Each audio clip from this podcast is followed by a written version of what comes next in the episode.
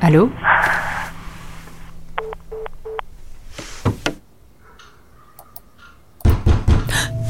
Le suspense, le suspense, le suspense, le suspense, le suspense, le suspense est audible.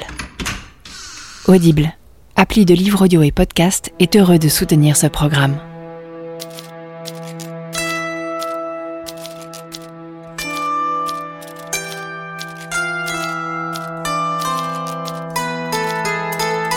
Je suis Adèle Imbert. Je suis Émilie Denêtre. On vous présente 1000 degrés, un podcast d'enquête sur l'affaire du colis piégé de Portet-sur-Garonne.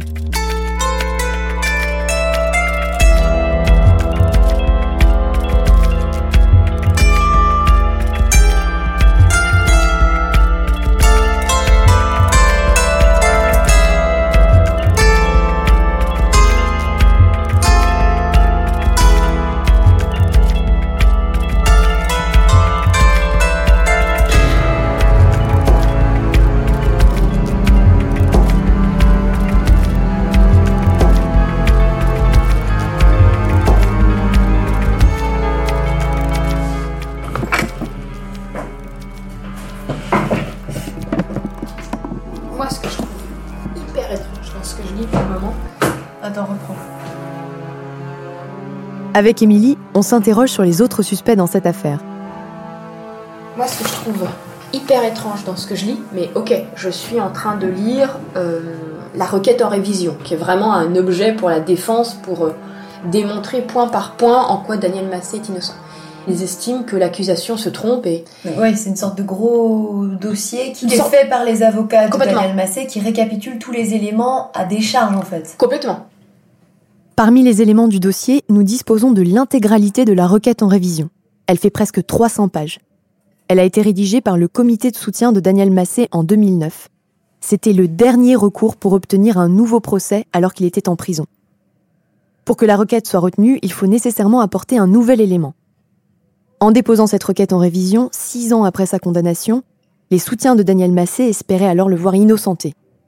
Selon eux, il tiendrait un autre suspect, Monsieur André Terrier, le père de Dominique Hernandez et beau-père de Joseph Hernandez. Nous avons repris la requête en révision pour passer en revue les différentes thèses. Moi, ce que je trouve troublant, c'est la manière avec laquelle euh, Monsieur Terrier, donc hein, euh, le beau-père, arrive à point nommé avec des éléments à charge qui vont à chaque fois se retourner contre, contre Daniel Massé. Je trouve ça vraiment troublant.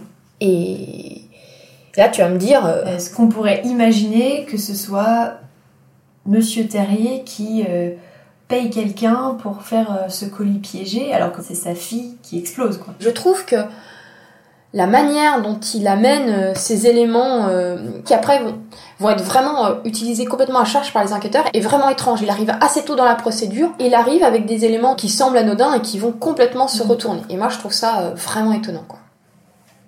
Les auteurs de la requête en révision estiment que Monsieur Terrier non seulement avait les capacités pour fabriquer le colis, il était ingénieur, mais il avait également le mobile. Il aurait voulu spolier l'entreprise Medilens dont l'activité était en pleine expansion. Nous voulons en savoir plus sur cette piste. On a rendez-vous avec Jean-Loup Chirol À Paris, rue de Trétaigne. dans le 18e.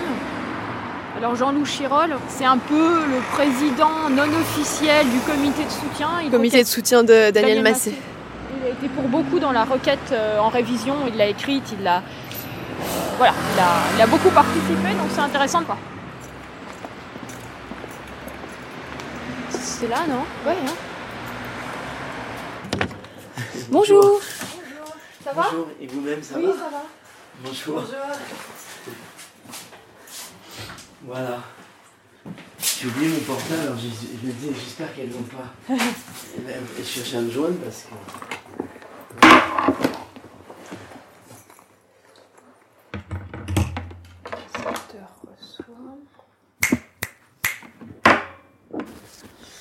Micro-cravate. Ah oui, d'accord, ça. Vous, vous restez convaincu aujourd'hui que c'est Monsieur Terrier qui a fabriqué le colis et qui l'a déposé devant l'entreprise Médilance Euh, Qu'il a déposé, non, je ne sais pas. Et, euh, il a une capacité à convaincre d'autres de le faire, donc euh, c'est possible que d'autres l'aient l'aient déposé à sa place. En tout cas, il était là très très vite. Très très vite, et on ne sait pas qui l'a averti. Personne ne l'a averti qu'il y avait eu un attentat. Il a pété un câble. Et je veux dire, le, spécialiste des explosifs, c'est bien lui. Hein. Toute sa vie, il a fait l'explosif. Il, travaillait dans le phosphate, donc euh, il a passé son temps à mettre de la dynamite dans les, dans les tunnels au Maroc. Non, non, il est là, une attitude. Il est tout le temps là, il est tapis, il, il regarde les choses se faire, et puis euh, il devrait se révolter. Mais non, il se révolte pas du tout. C'est quand même sa fille qui est brûlée. Oh non, reste là. Euh, moi, je me serais précipité à l'hôpital, j'aurais été demander des nouvelles. J'aurais dit, bah, elle est dans quel état Qu'est-ce qui lui arrive? Non, elle bouge pas. Pour Jean-Loup Chirol, il est clair que M. Terrier, le père et beau-père des victimes, voulait nuire au couple pour prendre la main sur leur entreprise au point de préparer cet attentat. Pour lui, son attitude après l'explosion et tout au long de l'instruction est suspecte. Il agirait comme un coupable qui cherche à aiguiller les enquêteurs sur Daniel Massé. Jean-Loup Chirol considère en effet qu'André Terrier est bien trop présent tout au long de l'enquête. Déjà le 16 décembre 1994, il arrive à Medilens immédiatement après l'explosion sans avoir été prévenu du drame. Dans les jours qui suivent, il apporte aux gendarmes des éléments matériels susceptibles de mettre en cause Daniel Massé, et notamment un classeur sur lequel Daniel Massé a écrit à la main. Pour lui, sa façon de faire les S sur ce document est similaire à celle de l'auteur de l'étiquette du colis piégé. Il rédige également une note sur la personnalité de Daniel Massé qu'il envoie directement au juge d'instruction.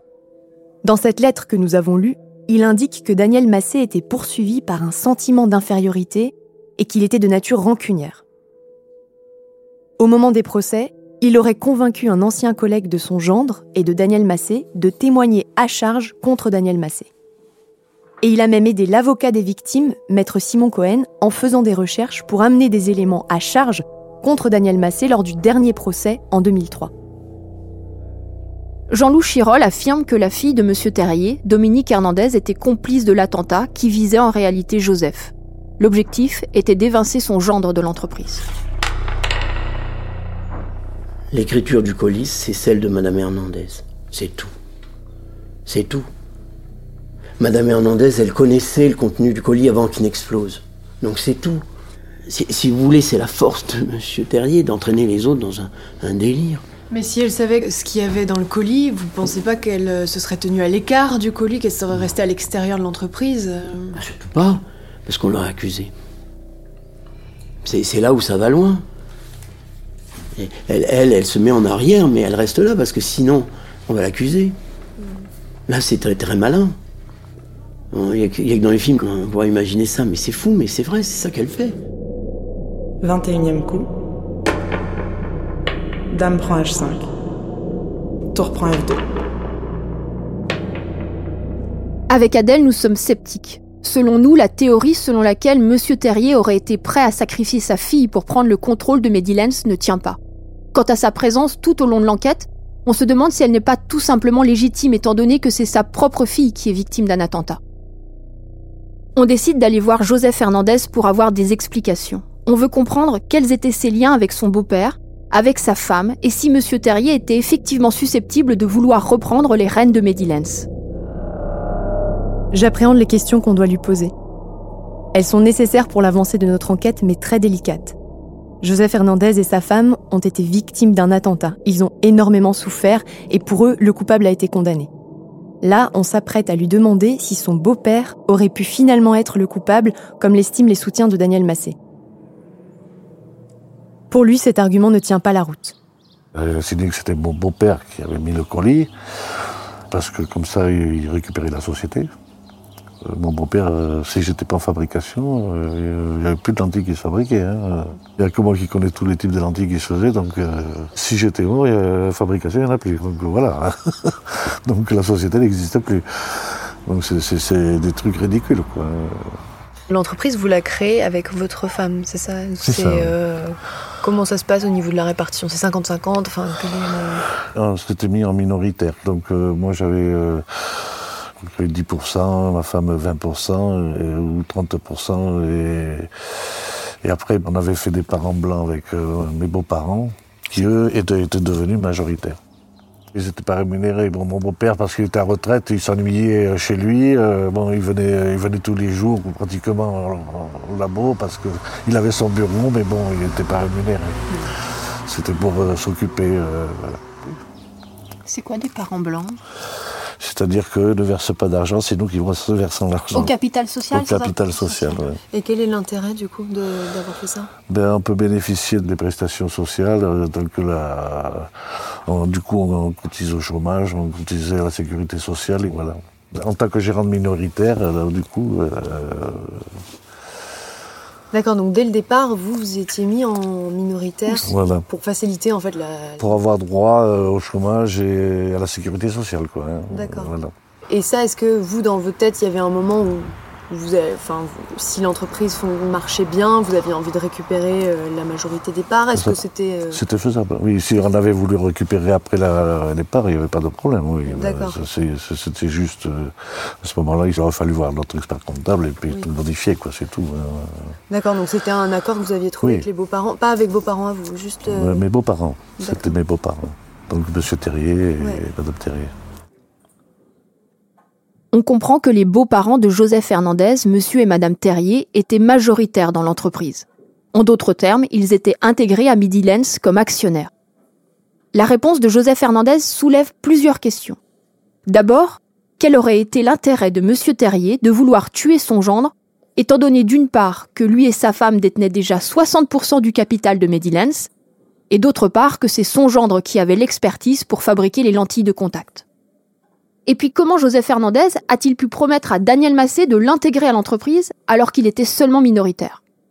On ne sait pas qui croire sur cette piste. D'un côté, le comité de soutien affirme depuis dix ans qu'André Terrier pouvait tirer profit de l'explosion.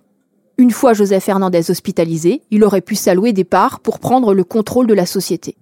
De l'autre côté, Joseph Hernandez maintient que cet argument n'est pas valable, puisqu'il affirme que ses beaux-parents étaient intégrés à l'entreprise dès le départ. Service des procédures collectives, tapez sur la touche 4. Votre correspondant est actuellement occupé. Votre- Le seul moyen de tirer ça au clair est d'obtenir les statuts de Medilens. Ils ont été déposés au tribunal de commerce de Toulouse lors de la création de l'entreprise en 1990. Ils sont un peu la carte d'identité de la société. Registre du commerce, bonjour. Oui, bonjour monsieur. Euh, je me permets de, de vous déranger car euh, bon, je suis pas très experte dans la, la recherche de documents. Vous nous faites un courrier euh, nous expliquant la situation. Faites-nous un mail, je vous donne l'adresse mail, c'est RCS. On envoie le mail au greffe. Pour être honnête, nous n'étions pas certaines d'être autorisées à consulter ces documents, mais cet échange téléphonique nous a rassurés. Nous pensons pouvoir les récupérer. Merci monsieur pour votre aide. Au revoir, madame. Au revoir. Au revoir. Nous voulons aussi parler aux fils de Joseph et Dominique Hernandez, Pascal et Yannick. Lorsque le colis piégé a explosé en 1994, Pascal avait 16 ans et Yannick 19. Aucun des deux n'a témoigné au procès, contrairement aux enfants de Daniel Massé. Leurs souvenirs nous semblent pourtant essentiels. Pascal et Yannick peuvent nous éclairer sur les relations entre leurs parents, sur les rapports entre leur père Joseph et leur grand-père, Monsieur Terrier, et sur l'évolution de Medilens. Ils étaient aux premières loges de la création de l'entreprise de leurs parents au quotidien à la maison. On réalise que ça va être très compliqué de les contacter. Nous avons appris par Joseph Hernandez que les liens avec ses fils se sont complètement disloqués au moment du drame. Monsieur Hernandez, je m'appelle Émilie Denêtre, je suis journaliste et avec ma collègue Adèle Imbert, nous travaillons sur l'affaire dite du Nous avons réussi à obtenir le numéro de Pascal Hernandez. En revanche, impossible de récupérer celui de son frère Yannick. Nous lui écrivons une lettre. dont votre père et votre frère qui ont accepté de témoigner. Je vous laisse nos coordonnées afin que vous puissiez revenir vers nous si vous le souhaitez. Voilà, le petit courrier, autre département international. Bon, Posté. On cherche également à joindre Monsieur Terrier pour recueillir son témoignage. Dans le dossier, nous réalisons qu'il est aujourd'hui âgé de 86 ans. Nous parvenons à trouver son numéro de téléphone et à le joindre. Il est très malade. Il refuse de nous parler. Des questions restent sans réponse. On doit absolument aller au bout de cette piste. Avec Émilie, on réécoute certains enregistrements pour essayer de mieux comprendre et de recoller les morceaux du puzzle. Je sais pas, moi je me suis dit, ce terrier il est pas catholique, et petit à petit, il y a plein de trucs qui me disent, il va trop loin celui-là, il va trop loin. Il y a quelque chose de pas très catholique. Je vais juste vous dire ce qu'il a dit au premier procès d'appel, donc au deuxième procès. Il n'y a que deux personnes dans la salle capables de faire un engin pareil. Monsieur Massé et moi. Ouh, quand il a dit ça, mon père il est tombé du cul, moi aussi. Dame G5. Tour A, F8. 23e coup, Roi H1. Tour 8, F5. On comprend que très peu de personnes étaient en mesure de fabriquer ce colis piégé. On décide d'aller à la police scientifique de Toulouse pour essayer d'établir un portrait robot de l'auteur du colis. Plusieurs personnes nous ont parlé de la spécificité de cet engin incendiaire. Alors est-ce que l'auteur, par sa technique, a pu signer son crime? Nous avons rencontré deux des experts nommés à l'époque par le juge d'instruction, Dominique Deharot et Patrick Rouget. Il est 10h03. On a rendez-vous à la police scientifique de Toulouse. On avait rendez-vous à 10h et il est 10h03.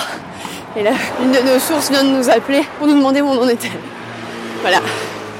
La ponctualité de la police scientifique. Bonjour Madame Tonnet Oui, bonjour. bonjour. Karine Machi. Bonjour. Bonjour monsieur Adèle Voilà, vite, vite, vite, vite. D'accord, allez, on y va. Allez-y, je laisse passer. Merci.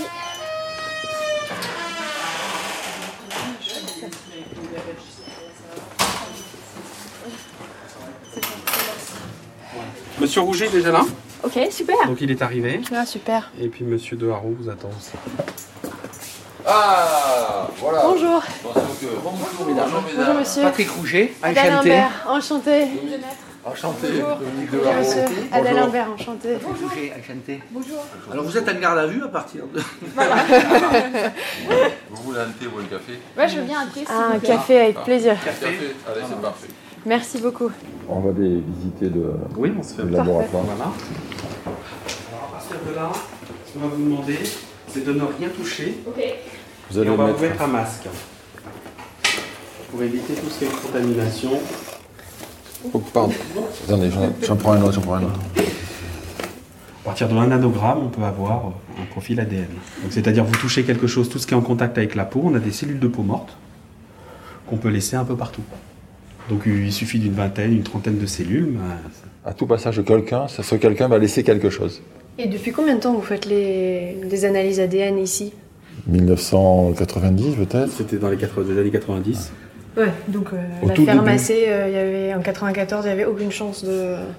L'ADN, au début, c'était un magistrat instructeur qui demandait. C'était exceptionnel. C'était long, c'était coûteux. Et maintenant, pour un vol de voiture, on fait l'ADN. On dit que c'est la reine des preuves.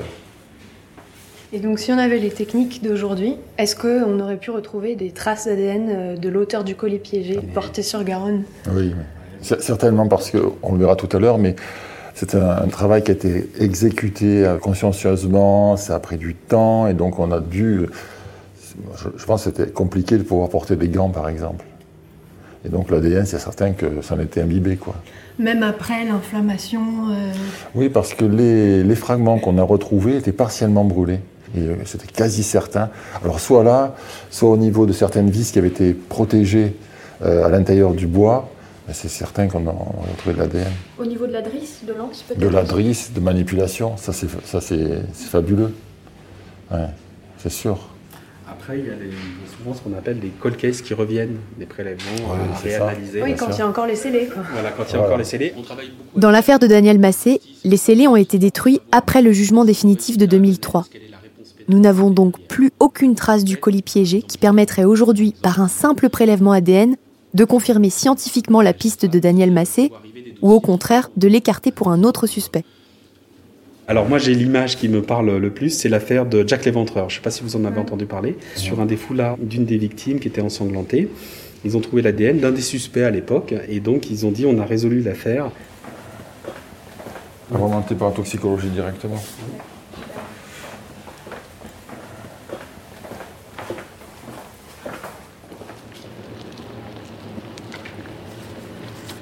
Est-ce que vous pouvez vous présenter déjà? On va Ah. faire les choses bien. Donc je suis, enfin voilà, Dominique Deharot et je suis directeur adjoint du laboratoire de police de Toulouse. En 1994, j'étais chef euh, de la section incendie-explosion du laboratoire. Qu'est-ce que ça raconte le fait d'envoyer euh, un colis euh, piégé? On n'est pas dans un cadre terroriste. Est-ce que c'est rare et qu'est-ce que ça raconte de l'auteur ou des faits euh? Honnêtement, je pense que c'est rare. C'est rare parce que ça paraît difficile à faire. On, on voulait faire du mal à ces gens, quoi. On dépose un colis, c'est au nom des, des Hernandez. euh, on met deux tournevis pour indiquer bien ouvrir là. Enfin, dans la conception de cet engin, dans le dépôt de cet engin, vraiment, il y avait une volonté de, de- de blesser, voire de tuer les personnes. Quoi. En reprenant certains éléments précis de la conception du colis piégé, on en apprend davantage sur la personnalité et les intentions de l'auteur. Et justement, quelles sont les caractéristiques de ce colis? La batterie 12 volts, honnêtement, euh, en 30 ans de boulot, c'est la première fois que j'ai vu utiliser des batteries 12 volts. C'est gros, parce que c'est volumineux, c'est difficile à intégrer dans, dans, un, dans un engin. Donc euh, on peut très bien utiliser des batteries de 9 volts qui auront une puissance suffisante pour alimenter ce genre de, de mise à feu. C'était pas la peine de mettre une 12 volts. Mais là on a voulu, on est maximaliste. On veut être sûr que ça fonctionne, on met du 12 volts. Ensuite, euh, à l'intérieur, il y a 5 bouteilles de 75 centilitres d'essence qui sont disposées autour donc, de cette charge explosive. Sur le nombre, ben, on, on aurait très bien pu en mettre 3 ou 2 ou 1. On en a mis 5. ça, ça aurait fait le même effet. euh. 5 est un facteur aggravant quand même, multiplicatif. Si vous voulez, sur 5, on est sûr qu'il y en a au moins une qui va fonctionner. Si on en met une, euh, ça peut ne pas fonctionner. Dans la conception d'engins explosifs, on veut que ça fonctionne. Et on veut que ça fonctionne bien, sinon on va pas s'embêter à faire un engin explosif si ça doit mal fonctionner. Sauf si c'est... Alors, si, dans certains actes de criminels, ça peut être un avertissement avant. Voilà, je, je peux réaliser ça, je sais le mettre en place. La prochaine fois, ça pourrait fonctionner.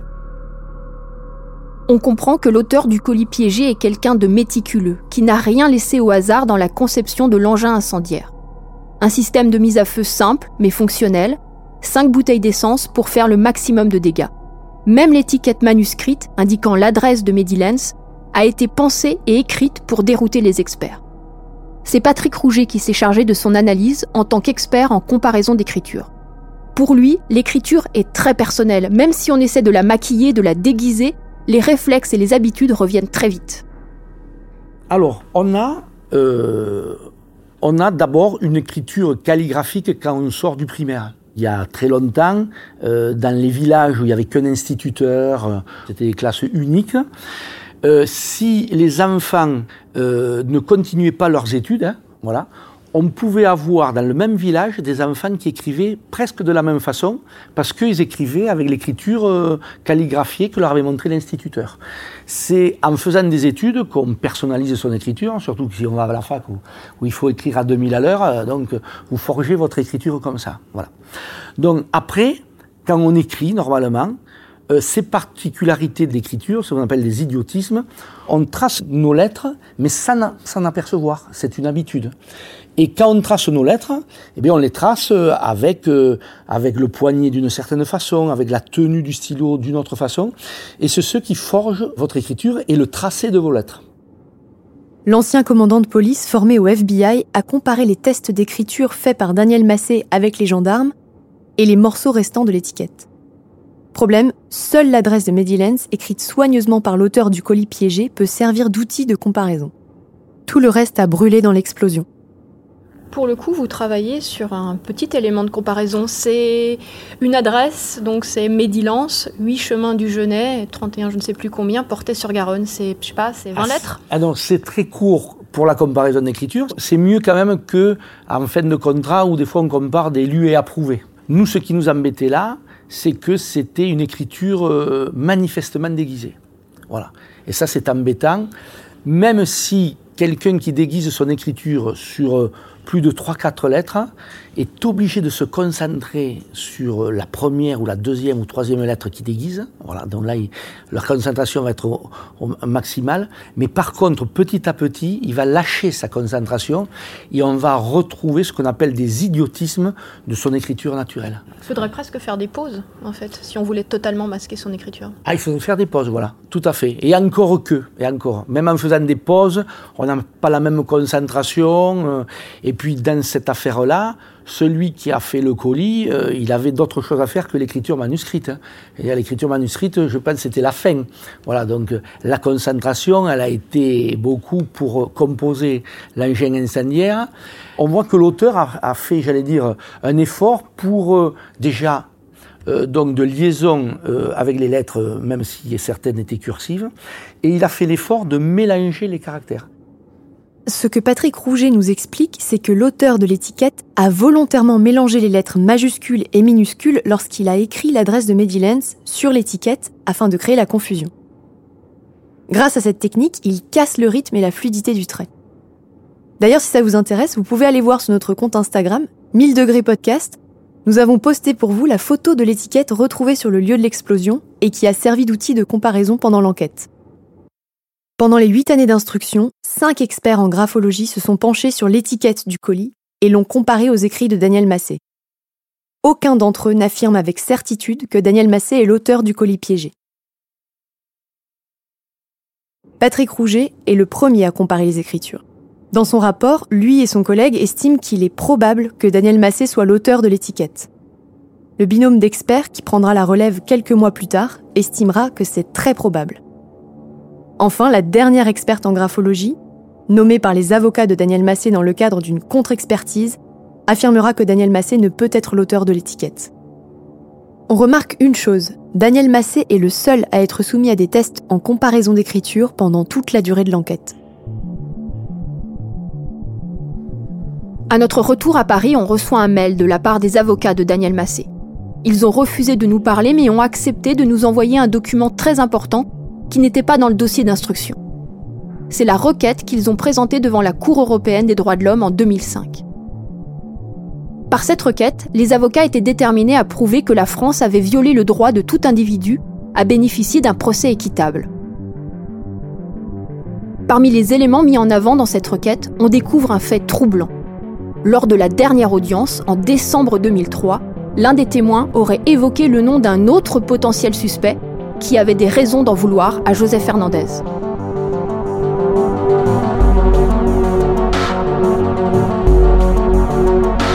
Cet épisode a été écrit par Émilie Denêtre et Adèle Imbert. Vincent Guillot est notre réalisateur. Il a composé la musique originale de cette série. Stéphane Berthomet est notre consultant. 1000 degrés est une série produite par Insider Podcast. En attendant le dernier épisode de la série, venez découvrir des éléments du dossier et des photos de l'enquête sur le compte Instagram de 1000 degrés et sur notre site www.insider-podcast.com. Si vous avez aimé cet épisode, vous pouvez le partager et mettre des étoiles sur votre application de téléchargement. Merci, à lundi